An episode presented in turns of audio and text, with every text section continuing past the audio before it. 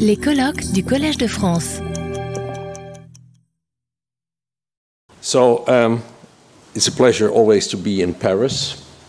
Um, I'm going to talk about new approaches to cancer therapy, and what I will tell you is truly rather unusual, I think.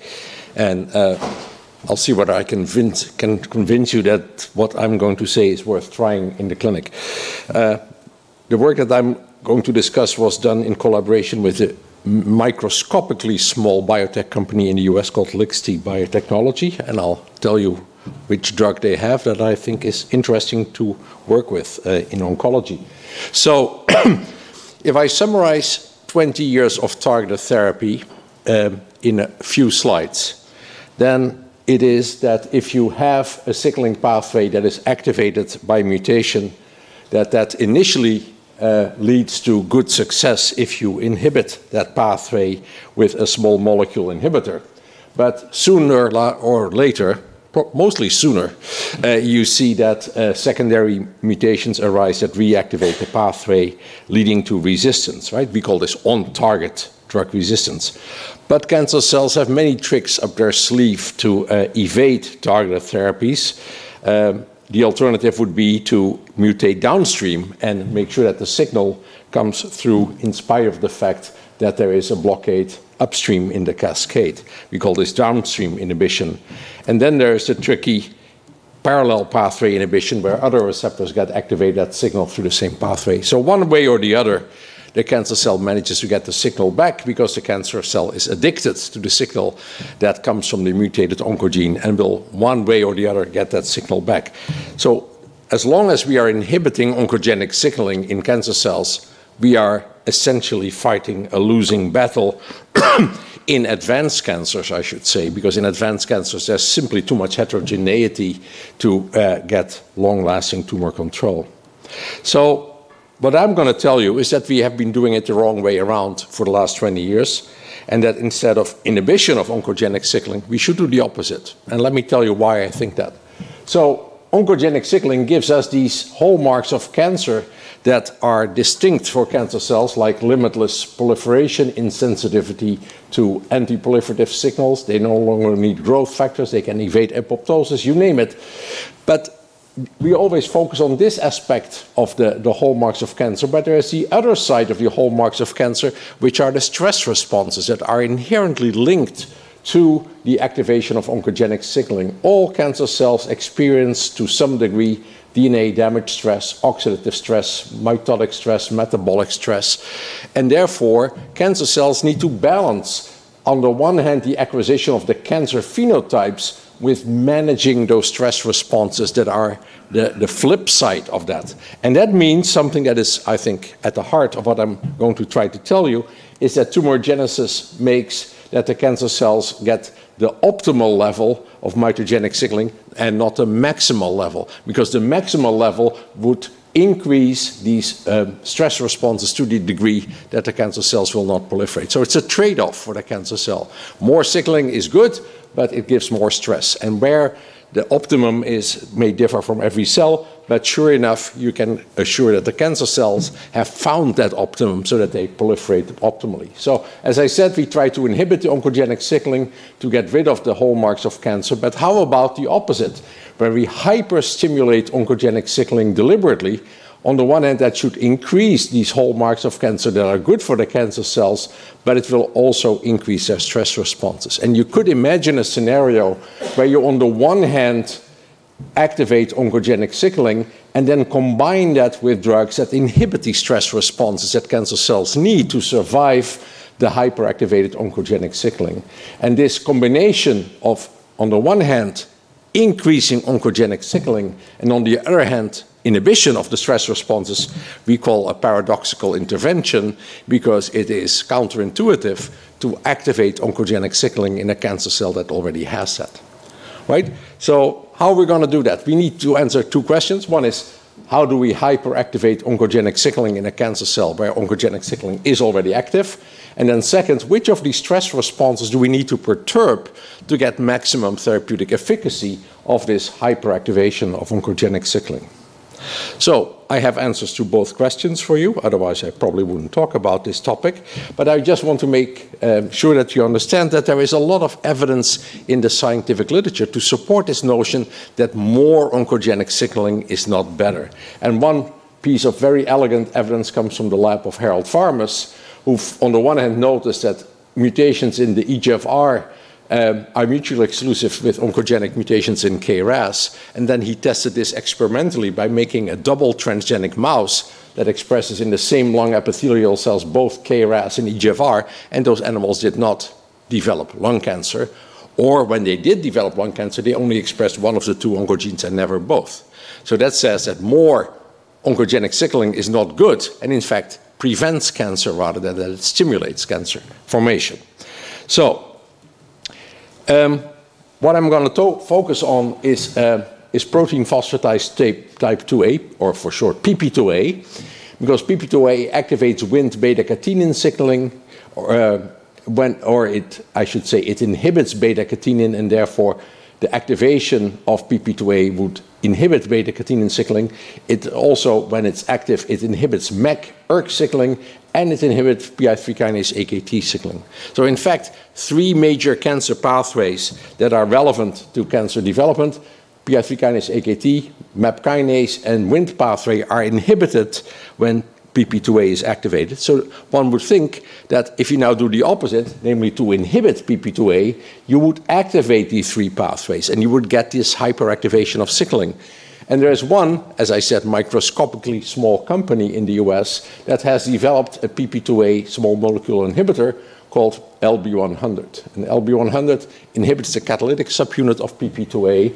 And I'll come back to the chemo and radiosensitizing potential of this drug because this is a session on chemotherapy. This molecule has been shown to uh, be pretty potent in sensitizing to chemotherapy.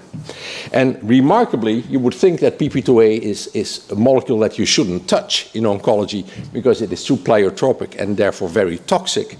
Um, there's one drug that, that many of you may know called okadaic acid, which is extremely toxic. And the remarkable thing was that when LB100, which has no structural resemblance to okadaic acid, was tested in the clinic, it was very well tolerated and never went above grade 2 toxicity. So we can selectively inhibit PP2A with a relatively non-small, uh, non, uh, non-toxic small molecule called LB100. So what happens if we take colorectal cancer cells, because I told you that MAP kinase and Wnt signaling, these are typically pathways that are activated in colorectal cancer, if we treat with increasing concentrations of LB100, you see that in fact the cells become uh, growth inhibited. And um, if you then look at uh, what happens, you see that indeed in colorectal cancer cells like SW480, where a KRAS oncogene is already driving the MAP kinase pathway, you see that phospho-ERK is increased, phospho-JUN is increased, we see that active beta-catenin is increased, and that means that in these cells, we further increase mitogenic signaling, and that is anti-proliferative because at the same time we see DNA damage uh, go up, we see phospho-CHK1, unfolded protein response, we see also these stress response pathways being activated, and the same in a BRAF mutant colorectal cancer setting. So yes, there is evidence for increase of mitogenic signaling, but it becomes prohibitive due to the activation of the stress responses right? So this is not very impressive anti-proliferative capacity. So as I said, we don't think that this by itself is enough. You need to do something else. You need to perturb the stress responses to get effective uh, killing. And to do that, uh, the postdoc that worked on this project from Brazil, Mateus Henrique Dias, designed a small library of 164 compounds, and you see that here, that he tested, um, and these were drugs that target these stress responses. Metabolic stress, proteotoxic stress, mitotic, oxidative, DNA damage stress, apoptotic uh, molecules, and, and tested these compounds in 15 concentrations uh, in the presence and absence of this drug LB100 to ask is there any inhibition of these stress responses that is far more potent in the presence of LB100 compared to the absence, right? And he did that in two colorectal cancer cell lines, HE29, SW480, BRAF, and KRAS mutant. And you see here that the outliers on the negative side, that means if you're below zero, that means the drug is more effective in the presence of LB100 compared to the absence. We see that the, the WEE1 inhibitor, like adavosertib, and the CHEK1 inhibitors stand out as being particularly toxic in the presence of LB100. Now, this was, of course, a very limited survey because we look at uh, 164 compounds. So Matthias also did an unbiased CRISPR screen where he simply knocked out all the genes in the human genome, plus or minus LB100, and asked which gene is more toxic in the presence of LB100 compared to the absence. And the top outlier here is protein phosphatase type 1, PP1, because now you have no phosphatase activity left in your cell. But another uh, prominent hit uh, here is again WEE1, um, that was the target of the uh, small molecules that also scored in this assay, like adavosertib. So you see that the CRISPR screen and the compound screen both point at WEE1 as a particular vulnerability of, um, of cells treated with LB100. And therefore, we did some, some initial validation of these drugs where we took this WEE1 inhibitor called adavosertib, a uh, AstraZeneca drug, and LB100 in a panel of colorectal cancer cell lines of very different genetic backgrounds, either in long-term or here in short-term IncuCyte assays. And you see that in each case, you see a remarkable synergy between adavosertib and LB100 in, in the killing of these colorectal cancer cells. So it seems that there is very little context dependency because whether the cells are no mutations in the PI3 kinase pathway or have KRAS or BRAF uh, or, or other mutations, we see that no matter what we do, we see synergy. And in fact, we can broaden this concept to other cancer models. This is uh, for pancreatic cancer cell lines that typically are KRAS mutant. Uh, we see the synergy. Here we have cholangiocarcinomas, where only half of them have KRAS mutations, but also those that don't have KRAS mutations seem to suffer if we combine LB100 with adavosertib. So, how does this work? Why do we get toxicity when we combine LB100 with um, uh, a WEE1 inhibitor? We worked with uh, René Medema's lab at our institute, Jonna and Anouk, to film cells as they asynchronously go through the cell cycle. So you can film cells, uh, individual cells. Here we see about 50 cells, where each horizontal line is one cell, and we film them as they are in mitosis. And you can, of course, see when they are in mitosis, and it's typical cell that is treated with control medium will spend about 45 minutes in mitosis and then go on into the next G1, right? So these are control cells, asynchronous. They each have their own point in time where they enter mitosis and they go into the next G1.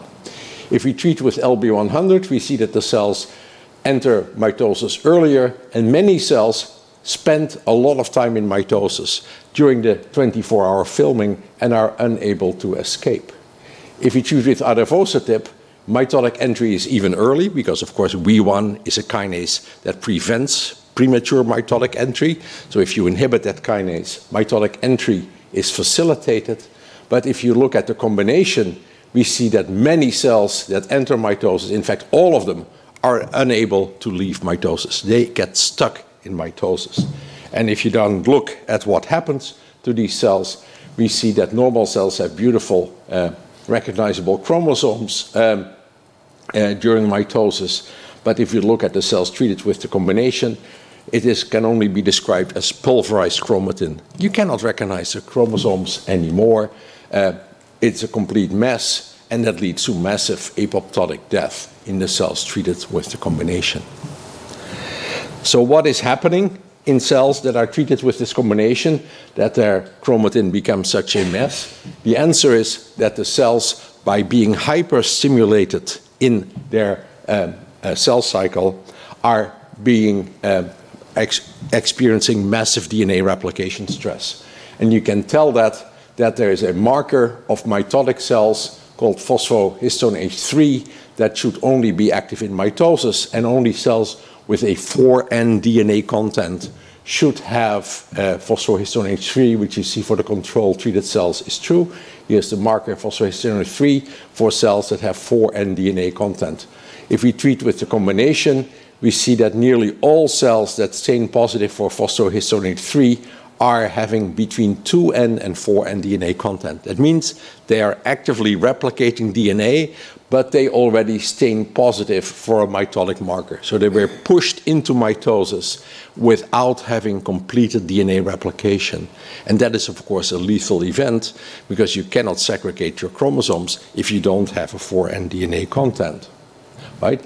And I would like to point out that this, in fact, is also most likely the uh, uh, reason that a WEE1 inhibitor is, is effective in combination with um, chemotherapy, because the only scenario in which WEE1 inhibitors so far have proven to have some effect is in combination with chemotherapy. And Nick Turner very elegantly showed that um, that chemotherapy induces DNA replication stress, obviously, and then you push the cells into mitosis by inhibiting WEE1 with that replication stress, and that leads to cell death. And there have been positive trials with adavosertib as a WEE1 inhibitor and chemotherapy in patients with platinum-resistant ovarian cancer.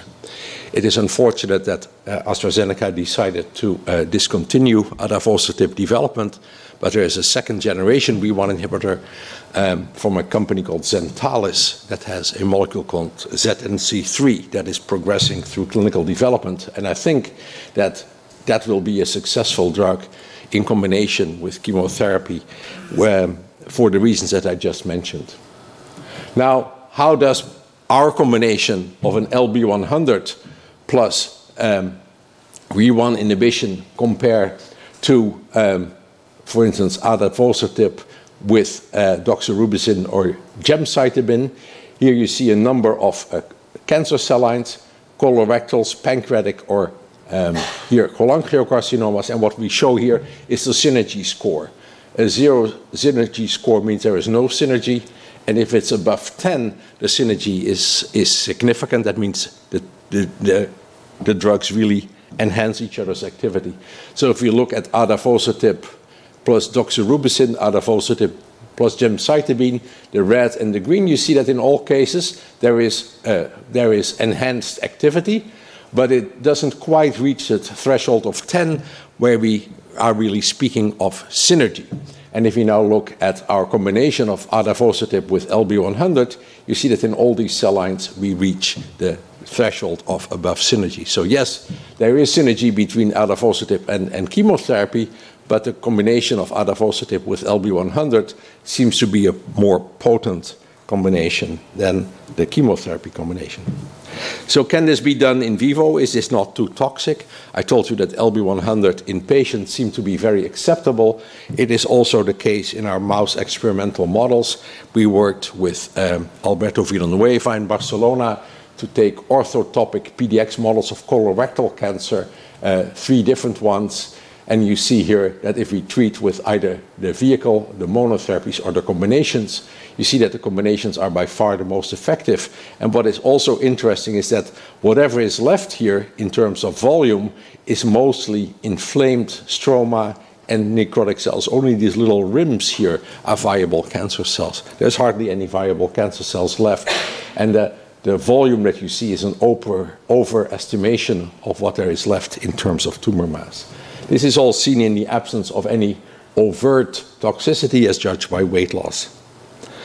We see the same in uh, cholangiocarcinoma models. This is more uh, conventional xenograft uh, subcutaneous. Again, the combination being superior in the absence of weight loss. So I told you at the beginning of my talk that the biggest problem we have in oncology is, is resistance.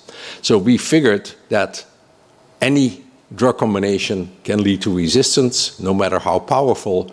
So in all likelihood, this combination of LB100 with adavosertib would also lead to resistance. So we started to ask the question, how do, does a cancer cell evade this stress that is imposed by hyperactivation of mitogenic signaling through LB100? So Matthias did a very simple experiment, again, We are a CRISPR screening lab, we can do that. Uh, so we took um, uh, colorectal cancer cells, treated with LB100, and this is a CRISPR-A screen. CRISPR-A overexpresses genes. So it asks the question, which genes, when overexpressed, make the cells more vulnerable to LB100?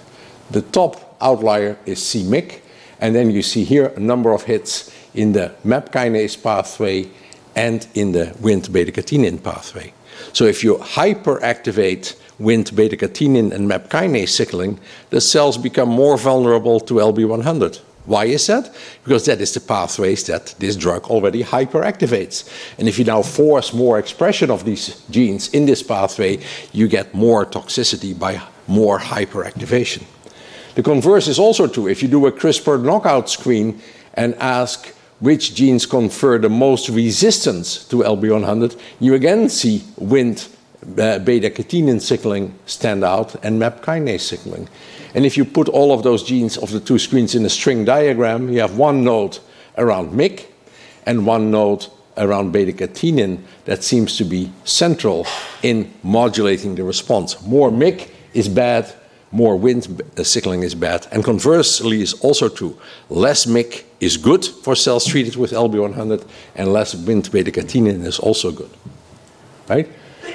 So, there is, of course, a case of uh, NMYC amplified neuroblastomas, and I thought of uh, work that I did as a postdoc with Bob Weinberg back in 1986, where I showed, in here you have it, 1986, NMYC amplification causes downregulation of class 1 HLA antigens in neuroblastoma.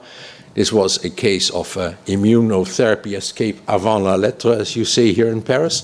Um, nobody really cared about it because nobody thought at the time that the immune system did anything to cancer cells, so why bother to pay attention to this? But I had these cells in the freezer, and I had made a panel of isogenic cell lines that expressed increasing concentrations of NMYC.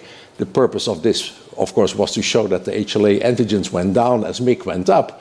But these cells were sitting for 40 years in the freezer in Amsterdam, and lo and behold, they grew again, and we could test whether LB100 is now more effective in the NMYC amplified uh, derivatives compared to the parental cells. And sure enough, we saw a rather sizable shift in IC50s and also a rather sizable shift in long term uh, colony formation assays.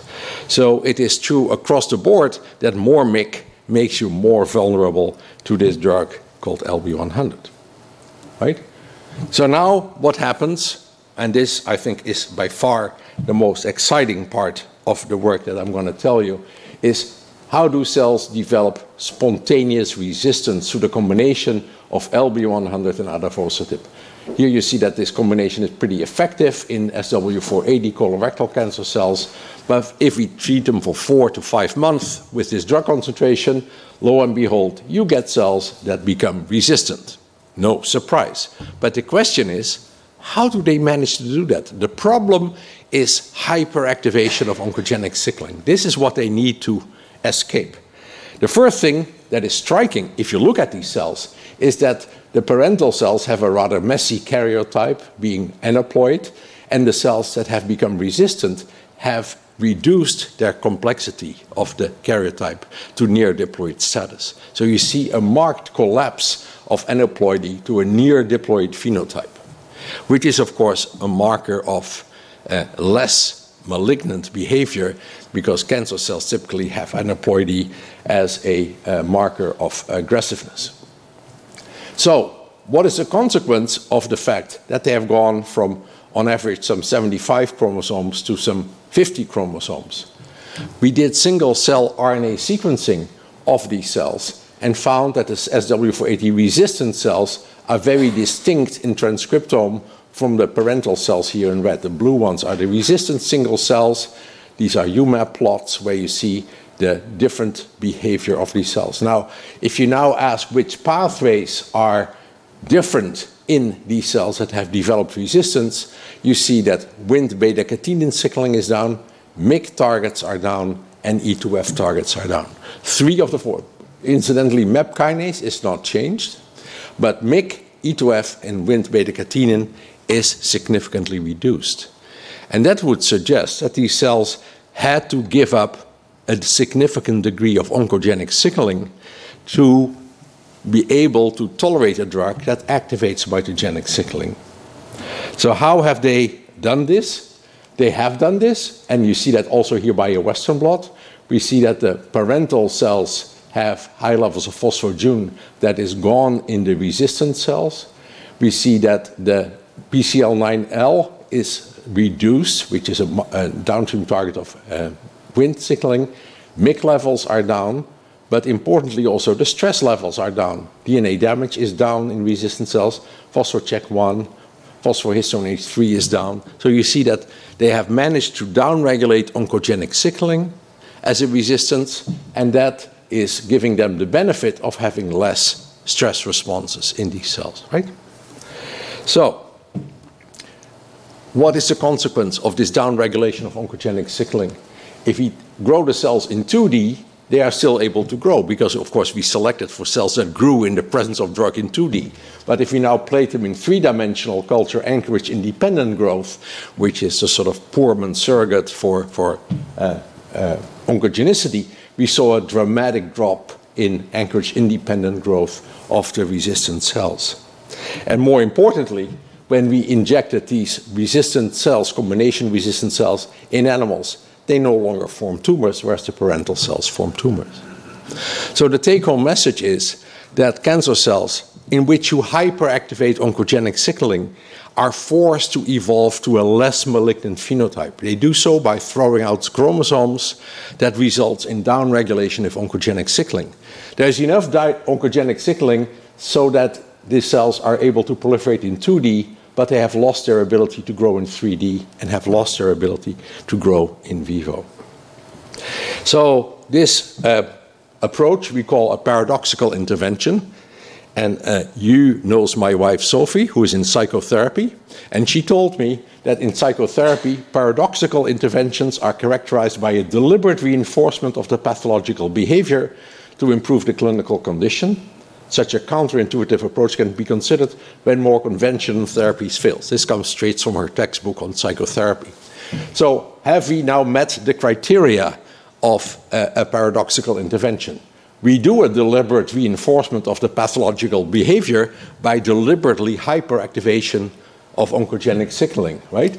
And we have improved the clinical condition for sure for the mice because they no longer form tumors when they are now resistant. So we can force the cells to become uh, uh, better behaved by uh, activating oncogenic signaling further. And I would also argue that this counterintuitive approach should not be a first line therapy, but hopefully we can test this soon when we have patients that have failed more conventional therapies. So, my take home message uh, is simple hyperactivation of oncogenic signaling is a viable cancer treatment strategy as resistance select for cells with reduced oncogenic phenotype. And on that note, I'll stop. All of this work was done essentially by a single postdoc from Brazil, Mateus Henrique Dias with help from uh, postdocs from uh, René Medema's lab and Alberto Villanueva, who did the uh, animal experiments with us. And here are the people that fund our research. I'll be happy to take any questions. Retrouvez tous les contenus du Collège de France sur www.colège-2-france.fr.